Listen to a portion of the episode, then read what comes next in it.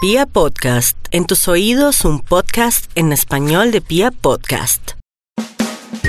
Buenas tardes. Estoy averiguando por un disfraz ¿Buscas disfraz de? de hombre invisible. ¿De qué, perdón? Hombre invisible. No, señor, no tengo. ¿Cómo así que no tiene? Entonces necesito que me lo diseñen. Para el 31. Sí. No, no, señor, para esa fecha ya no se está confeccionando. Ya. No sé, deme de soluciones, señorita. Pero yo no le puedo dar soluciones porque no tenemos a nadie que le haga el disfraz. Necesito un disfraz de hombre invisible. Y lo, lo necesita para noviembre con mucho gusto porque ya para esta fecha no se puede. Señorita, necesito un disfraz de hombre invisible.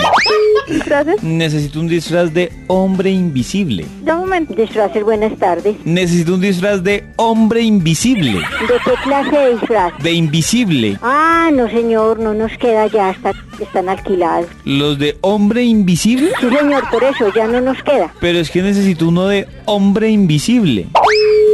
¿Aló? Eh, sí, mire, yo soy el del disfraz del hombre invisible. Ay, otra vez usted, ya estoy cansada de repetirle lo mismo. No puedo hacerle el favor, ese disfraz no existe, nosotros no lo tenemos. Señorita, pero ustedes diseñan disfraces.